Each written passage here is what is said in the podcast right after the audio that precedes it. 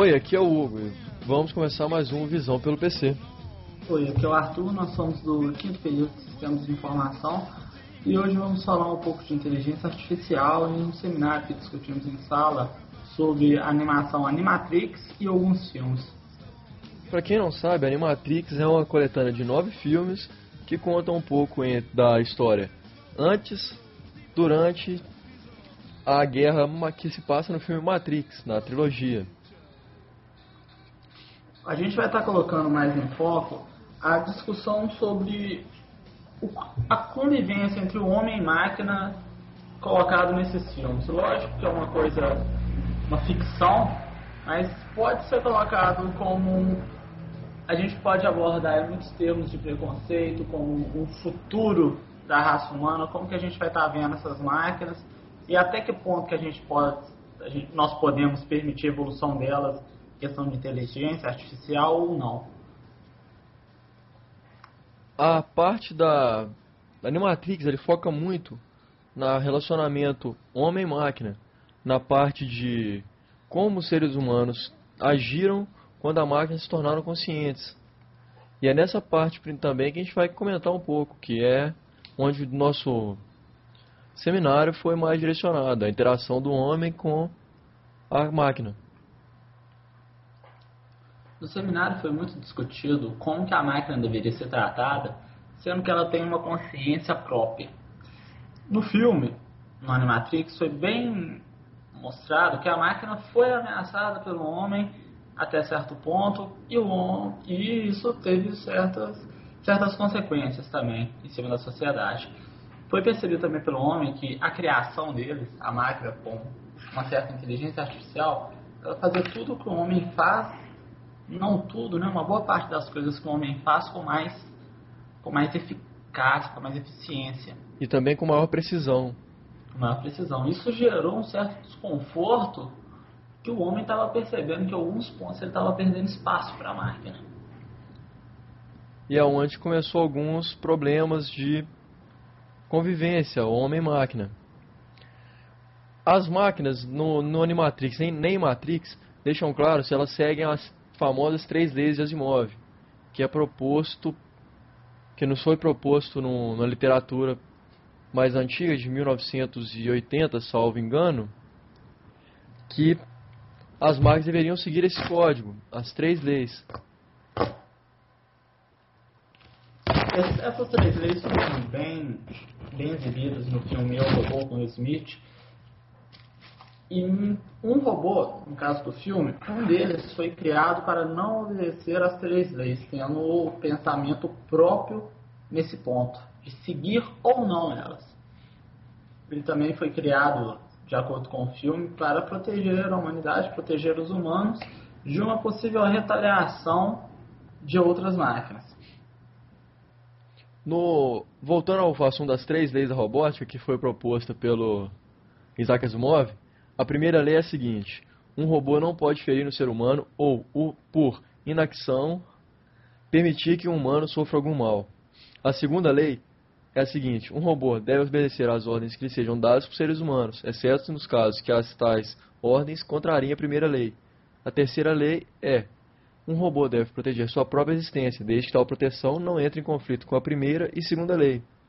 Essas três leis, por mais incrível que pareça, no próprio Asimov ele faz uma atualização que ele é chamado de lei zero, que a lei zero constitui no um robô não pode fazer mal à humanidade, nem por inação permitir que ela sofra algum mal. É nessa parte que o filme é baseado, o Eu Robô é baseado, onde um robô tem o sistema, ele evoluiu tanto que ele tem um sistema que permite que ele escolha obedecer ou não às tais leis. E isso não fica claro no, na série Matrix, se os robôs estão presos nessas leis ou não. É onde que começam os confrontos demonstrados no episódio após o último voo de Osiris. O filme O Robô e Animatrix, em comum, tem o um ponto de colocar as máquinas totalmente necessárias no mundo humano, até certo ponto, né? Até ao ponto de eles estarem sendo controlados pelas mesmas. A gente vê hoje em dia, mesmo na nossa sociedade, que o ser humano tem uma certa dependência da tecnologia e de máquinas em si. Não máquinas pensantes, como nós vemos na ficção, mas sim, por exemplo, notebooks, é, impressoras, todo tipo de tecnologia ajuda o ser humano e hoje se tornou indispensável. A gente vê que a sociedade ganhou muita velocidade com isso, comunicação ficou fácil de ser feita entre países, entre pessoas de qualquer, qualquer, quaisquer localidades. Você mantém contato com um amigo que você não vê há muito tempo muito, de uma forma muito mais fácil, até mesmo com um parente que está, está distante. Tornou mais fácil, que antigamente você usava carta, e carta tinha o, a demora de chegar, né? Hoje em dia, pela internet, é uma coisa simples, é... Dois minutinhos, e meio tá no Japão. E no caso mais em tempo real ainda é o que a gente faz aqui, como a gente faz os podcasts, que é pelo Skype. Cada um na sua casa, tranquilo. A gente consegue Deus. fazer uma conferência e gravar e conversar como se estivesse frente a frente. Agora, o que como Animatrix e o robô visa? Se a inteligência artificial atingisse um ponto onde as máquinas pudessem fazer escolhas por elas mesmas, até onde a gente podia estar controlando isso? Porque normalmente, igual foi muito bem colocado no seminário, se uma máquina não te responde da maneira que você gosta, seu computador trava, sua impressora atola um papel ou não responde ao comando, a primeira coisa que você faz é desligar. Você desliga, ela liga de novo e vê o que acontece. Se as máquinas, no caso Android, que podem ser, ser bem visualizadas nesses filmes e podem vir a ser criadas, caso eles tivessem essa, essa percepção de auto-preservação, como que a gente, algum mau funcionamento deles, como que a gente ia desligá-los, entendeu? Se eles pudessem se proteger.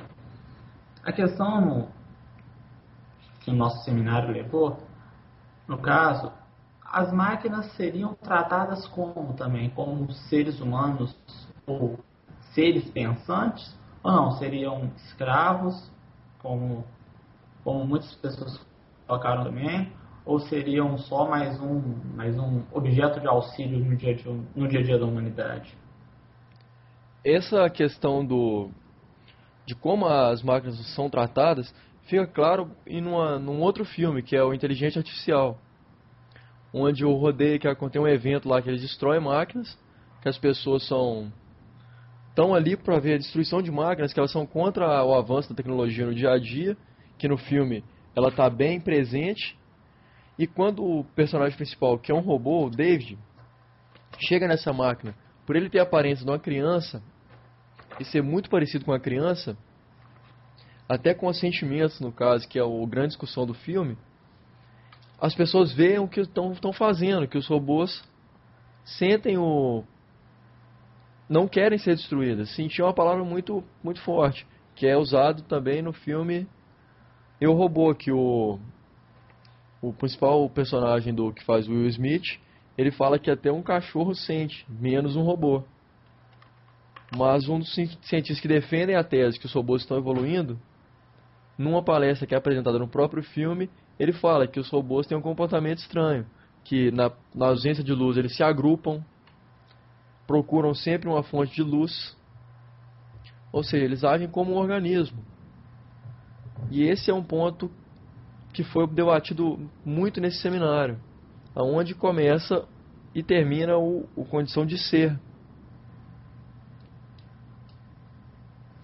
É, no caso de Eu Robô, por exemplo, o, o robô no foco, que era o, o Sony, que foi desenvolvido para não estar obedecendo, tal, ter opção de obedecer ou não as três regras, ele vê que há um, a, ele tem o conhecimento que a humanidade está se destruindo. O cara que criou ele também tem esse conhecimento que a humanidade aos poucos vai se destruindo, vai se, se prejudicando. O outro robô, o outro, a outra, outro Android com inteligência artificial, que é visto também, que é um sistema de inteligência artificial chamado VIC, ela percebe isso também e tenta proteger os humanos deles mesmos, colocando eles sem liberdade, tá enclausurando seres humanos para que eles tenham sua vida, mas de uma maneira escravizada.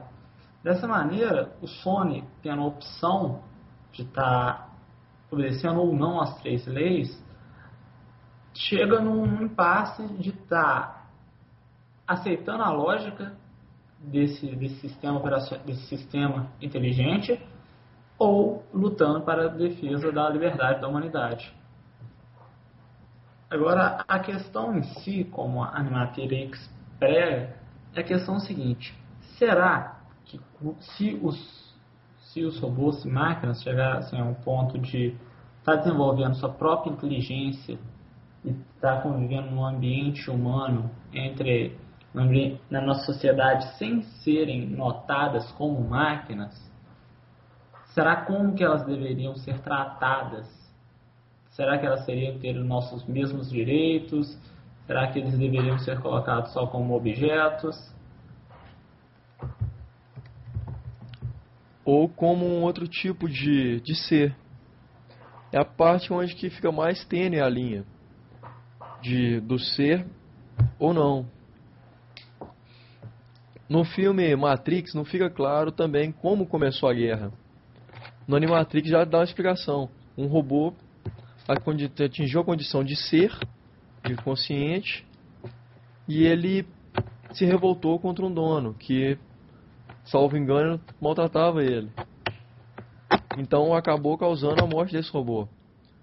Mas os humanos, assustados com aquilo, fizeram nenhum julgamento e mandaram eliminar toda, todos os robôs. Tanto que alguma parte do filme mostra que alguns robôs pedindo para não ser destruído, implorando, falando que era real.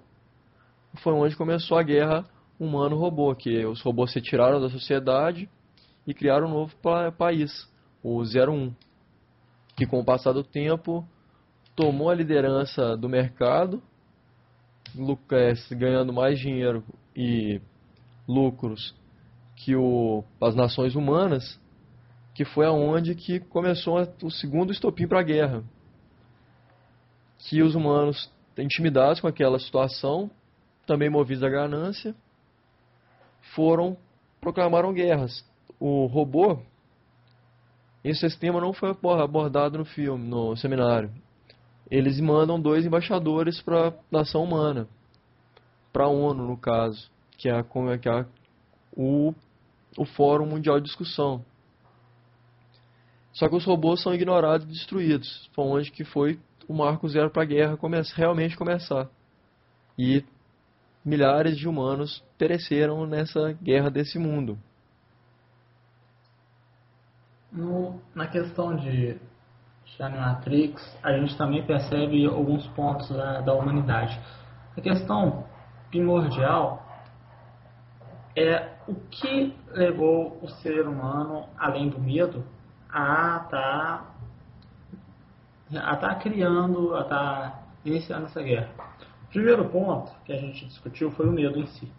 O medo dos robôs estarem fazendo algum mal ao ser humano. Mesmo que o ser humano esteja fazendo algo, eles nós, no caso, no filme eles, tem a visão que o robô não poderia estar se defendendo causando um mal ao humano. Então, por exemplo, se, o, se o, alguém fizesse algum mal ao Android, ele não, ele não seria passível de alguma punição por isso. Na sociedade, lógico, não. Assassinato, como eu robô também também aborta, o assassinato é a morte de um ser humano. Pela mão de outro ser humano. Pela mão de outro ser humano. Então, os robôs também não estariam, seriam passíveis de alguma punição, no caso de destruição, por uma, por, pelo conjunto de moral que o ser humano carrega, pelo conjunto, a moral do ser humano. Em questão das leis, do que levou o ser humano a essa guerra com as máquinas, a gente taxou a primeira coisa o medo, a segunda coisa a inveja que poderia ter sido pela, pela condição de que os robôs conseguiram chegar e estar construindo uma civilização mais avançada e com lucros melhores que as E os robôs eram replicantes, eles criavam outras máquinas. Outras máquinas e, e criavam tudo que o ser humano poderia criar de maneira mais objetiva, de maneira mais eficaz. E sem, gente... sem o problema com o sentimento, a noção Exato. de sentimento atrapalhando, atrapalhando entre aspas, né?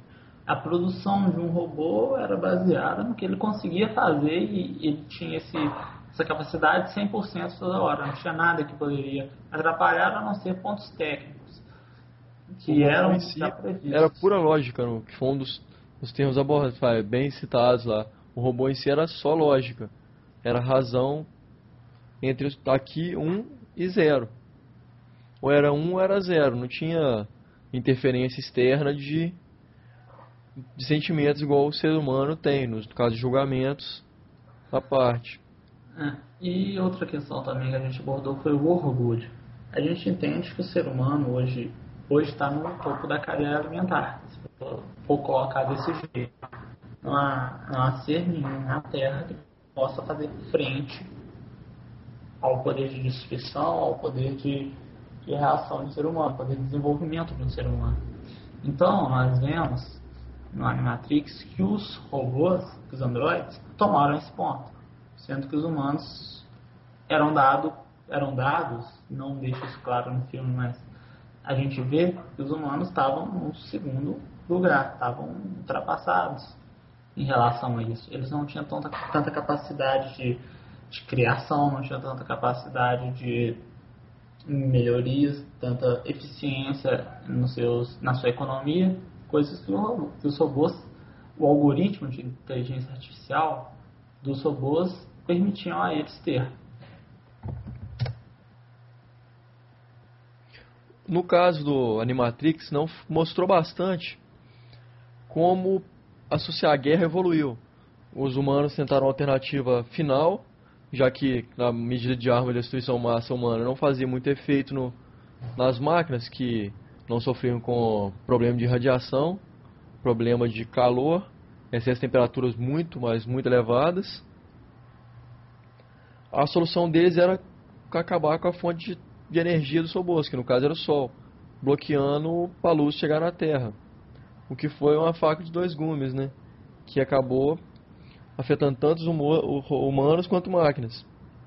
E foi um marco para as máquinas começarem a tirar energia dos humanos, que é onde que dá início ao filme Matrix. Eles criam um mundo virtual para os humanos viverem, enquanto no mundo real os humanos são cultivados como, plantas e fontes de energia em usinas gigantescas.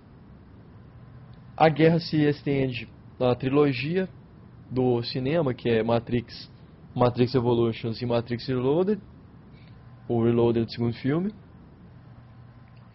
mostrando a guerra que humano que conseguiram sair da Matrix, fundaram Zion, que é perto do núcleo onde ainda é quente, e querem a libertação de toda a espécie humana.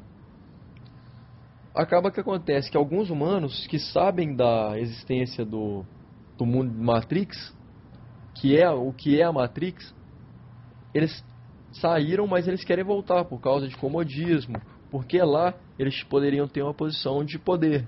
E poder para alguns é muita coisa. E é onde que acontecem algumas traições na equipe do principal do filme por causa que um, um dos, dos personagens queriam retornar para Matrix, ele tinha feito um acordo com as máquinas. Ele entregava a tripulação e ele retornava para Matrix, onde ele teria uma posição de poder lá.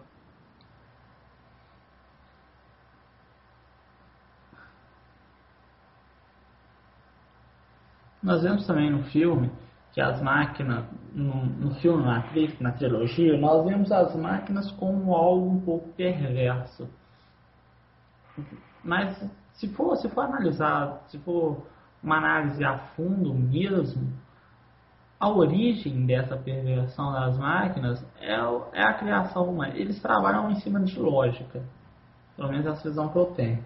Eles não têm, esse, eles não têm essa influência de bem ou mal. Eles fazem o que é melhor para a sociedade deles. Eles taxam a humanidade como uma ameaça, como foi na origem da guerra, mostrado para a Matrix. Então, devido a esse, esse tipo de reação humana, as máquinas já têm um pé atrás com, com a humanidade. Entendeu? Tratam eles como a única coisa que podem pode estar buscando a destruição da humanidade, da, do mundo que as máquinas criaram para elas. Então, ao longo do, do, do, de Matrix, está uma guerra entre os humanos, fora os aspectos que cinematográficos de O Escolhido e outras coisas, mostra muito bem a máquina tentando eliminar a, a resistência humana, que é a única coisa que pode bater de frente com eles. Que é as anomalias do sistema deles. É. E, e exatamente o que a humanidade faz. Se uma sociedade, hoje não, hoje o mundo está bem mais diplomático, mas mesmo assim, se no início, nas, na época das colonizações, tal, um país que, na, na Idade Média principalmente, um país que fizesse, fizesse representasse algum risco para outro, eles entrariam em guerra. Será certo? Se alguém representasse risco, se um grupo representasse risco para outro, esse grupo tentaria eliminá-lo. E assim a humanidade vem tratando de, há muito tempo. Vem se expandindo, a gente elimina animais, a gente elimina o que entra no nosso caminho que atrapalha a nossa evolução, a gente está a gente está eliminando. A humanidade nunca pensa muito em contornar alguns pontos. Isso é bom a gente estar tá ressaltando também. E a gente vê que os robôs, no ponto de Matrix, eles também herdam essa nossa, essa nossa capacidade de não estar tá passando, contornando a situação, mas estar tá sempre buscando passar por cima, no caso, eliminando a humanidade não buscando, depois de ter buscado no Matrix, no Animatrix, uma solução pacífica, eles, eles aprenderam com esse erro e estão tentando eliminar a humanidade. No caso de Matrix, fica muito claro a parte do humano resistência à falta de comunicação. Acontece também que é uma coisa que não foi comentada no seminário, que a hora que o humano chegou e pediu paz, as máquinas atenderam, mas ficam no final do terceiro filme fica claro. A, o líder das máquinas fala que, que quanto tempo que a pergunta assim, quanto tempo que a paz irá durar? Mas e uma outra máquina responde o tempo que for necessário. E pergunta e fazendo uma pergunta para o líder, perguntando se ele ia respeitar a trégua. A máquina responde que era óbvio que ele respeitaria, já que ele não era humano. Que ele cumpriria com a palavra. É um ponto que mostra a desconfiança da máquina. Chegou a um ponto de consciente nessa parte já. A desconfiança da máquina com o humano, que ele não mantém a palavra que ele que ele deu. Aqui, infelizmente, acontece na, hoje em dia, né? Na sociedade, o ser humano é, é movido por interesses. A gente tem, a gente tem essa visão humana a gente, a gente vê isso um ano passando um ano para trás, imagina num mundo onde teria uma outra ameaça. Entendeu? É muito complicado, né? É a lei do. Eles falam que é a lei do mais forte, mas. do mais preparado na realidade, né? É. Antigamente era dito que o mais forte sempre vence, hoje, hoje dizem que o que mais se adapta às as diferenças que vence. É, o ser humano sempre está buscando estar tá por cima. E a gente vê que a tecnologia cada vez está avançando mais pelas mãos do ser humano. A gente sempre está buscando maneiras novas de estar tá fazendo o mesmo, mas com mais eficiência. Agora, será que isso vai chegar num ponto, o que a gente vê nos filmes, a gente fazendo uma matéria de inteligência, de inteligência artificial, a gente chegou a ver que cálculos que antigamente eram feitos em dias, hoje é feito em segundos por um computador bem preparado e bem treinado para isso.